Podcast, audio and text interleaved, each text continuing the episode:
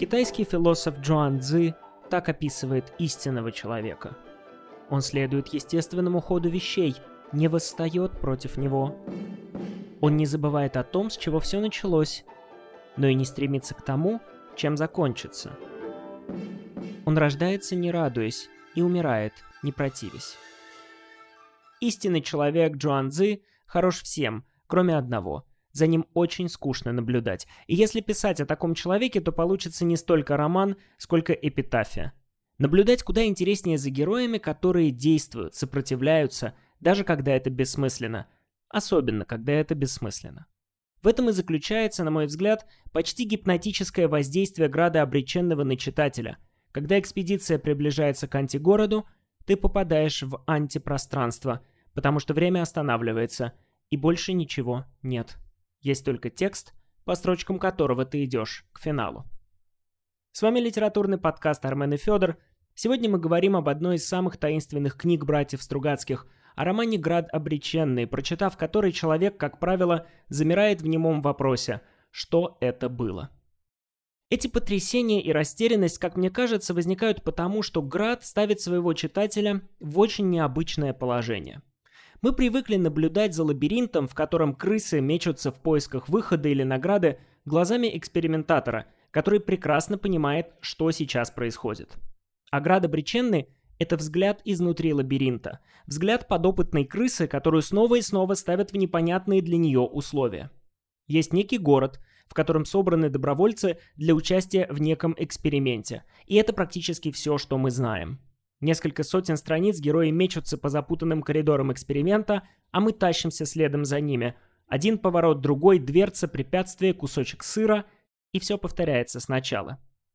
Стругацкие говорили, «Град обреченный» — это роман о том, как человек проходит через все общественные формации и повисает в воздухе, потому что перестает понимать, к чему должно стремиться человечество. Центральным героем Града в этом смысле становится Андрей Воронин — Сталинист-комсомолец, который проходит все стадии поиска смысла жизни, от коммунистического энтузиазма до партийной карьеры с двумя дефицитными коврами. Один домой для жены, второй в офис, чтобы трахать на нем секретаршу. От идеализма до полнейшего опустошения. Воронин со своими метаниями так интересен Стругацким, потому что это путь, которым в каком-то смысле прошли они сами.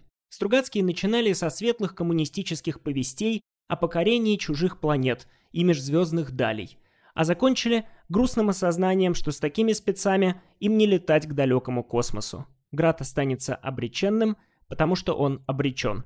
Человечество опять и опять будет мастерить очередную утопию и становиться историком собственных неудач, потому что любые идеи всеобщего счастья обязательно обманут.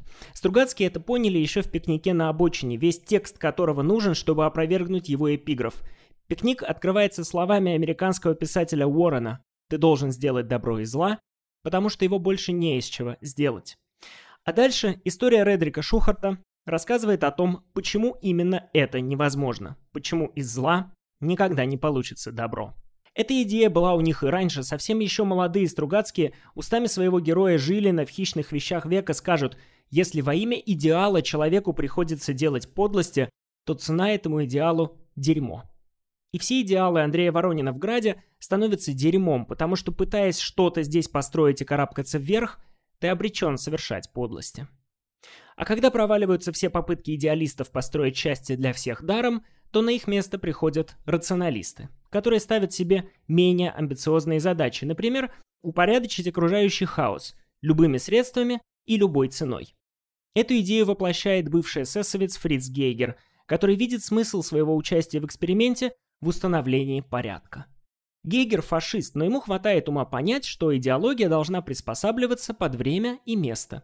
Космополитичное пространство Града, где собраны люди разных национальностей, неудачная площадка для немецкого национал-социализма, зато очень подходящая для безликой технократии, которая стальной рукой заботится об общем благе.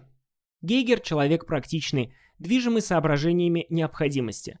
Изи Кацман даст ему очень точную характеристику – ты берешься только за разрешимые проблемы. В этом смысле Гейгер – воплощение авторитарной власти, гениально описанное у Маркеса в «Осени патриарха», где бессменный лидер своего народа учит сына совершенно гейгеровской формуле Никогда не отдавай приказа, если не уверен, что его выполнят. Отсюда и утилитарный подход Гейгера к искусству. Он очень обеспокоен тем, что за все время его правления в городе не появилось ни одного достойного художественного произведения. Но в данном случае не столько важна обеспокоенность, сколько мотивация. Сам я лично не знаю, зачем все это нужно, но я слыхал, что в каждом порядочном обществе все это есть. А раз у нас этого нет, значит что-то не в порядке. А по Гейгеру все должно быть в порядке. Порядок ценила и советская цензура, а потому Стругацкие даже не пытались опубликовать роман. В 1972 году «Град» был окончен, позже три экземпляра розданы друзьям, причем не самым близким, то есть не тем, у кого искать стали бы в первую очередь. И последующие полтора десятилетия книга пролежала в столе. Роман опубликуют только во время перестройки, которая в самом же романе была предсказана. Только Стругацкие назвали ее «поворотом», вершителем которого у них был не мягкий Горби, а жесткий Гейги. Но ни повороты, ни перестройки не в силах остановить эксперимент. Крысы могут сколько угодно поднимать восстание в стенах своего лабиринта. Хороший ученый никогда не станет этому мешать, он будет только наблюдать с нарастающим интересом. Возможно, даже поможет, ведь так любопытно посмотреть, как крыса организует жизнь в лабиринте, опьяненной идеей своей самостоятельности. И ровно в ту секунду, когда Гейгер поднимается на баррикаду, взметает руку к погасшему солнцу и ревет «Нас заманили в ловушку, но зверь слишком велик для этой ловушки!» Улыбающийся ученый, где-то за пределами эксперимента, щелкает выключателем и зажигает солнце а крысы подвержены голубиным суевериям. Они считают, что после значит вследствие. Однако, как быть в этой ситуации всем остальным? Тем, кто не может возглавить, как Гейгер, или присоединиться, как Воронин. Стругацкие изучают разные опыты поведения внутри эксперимента. Например, опыт китайского дворника Вана, который следует формуле Хаджина Средина или Ишак сдохнет, или Падишах помрет. Ван — это крыса, которая предпочитает забиться в угол и по возможности не участвовать в эксперименте, дожидаясь либо когда эксперимент закончится, либо когда его собственная жизнь. Американец Дональд, наоборот, пробует себя на пути личного сопротивления, но эксперимент как колесо истории, на него можно запрыгнуть, как это делает Гейгер, но его не сломать, потому что оно перемалывает человека. И оно перемалывает Дональда, и он оставляет записку с формулой Джоан Цзи. «Приходя, не радуйся, уходя, не грусти. Что китайцу хорошо, то американцу смерть. Но все эти модели поведения при массе отличий объединяет одно – они все ищут решение внутри эксперимента. Град обреченный – это реквием по всем социальным утопиям, скажет Борис Стругацкий. Внутри любого эксперимента можно найти только очередную пустышку. Стругацкие слишком хорошо это понимали. И потому в этой свалке идей появляется Изя Кацман. Единственный герой, который находит ответ на главный вопрос эксперимента, вопрос о смысле человеческого существования, за пределами самого эксперимента. Там, куда не догадываются заглянуть остальные. И его ответ – храм культуры. Характерно, что воплощает его не какой-нибудь идеалист-художник, а циничный и ехидный интеллектуал, созвучный еврейской фамилией Кацман. В мире, где самое тяжелое отыскать почву под ногами, он предлагает свою твердую основу существования – искусство. Эта идея имеет по Кацману одно ключевое отличие от всех социальных утопий, строительством которых занято человечество. Если за них нужно умирать, то за идею искусства умирать противопоказано. За нее нужно жить, причем жить на полную катушку, изучать, творить, исследовать, совершать великие и бессмысленные поступки. Из всего этого по крупицам и строится храм культуры. Как ракообразные создают коралловый риф, так человек созидает храм. И это единственное важное дело, которым он занят, потому что все остальное пройдет, а искусство останется. Не можешь строить этот храм, будь его жрецом. Не можешь быть жрецом, будь потребителем. Ведь и без потребителя храма не существует. Это сами Стругацкие сформулируют. Писатель — это не тот, кто пишет. Это тот, кого читают. И когда Воронин в пыли и грязи похода за пределы обитаемого спрашивает Кацмана, для чего нужен этот храм, у Кацмана есть только один ответ – для тебя самого. Так часто бывает в искусстве, что автор, работая над злободневной вещью, внезапно создает произведение, превосходящее его замысел.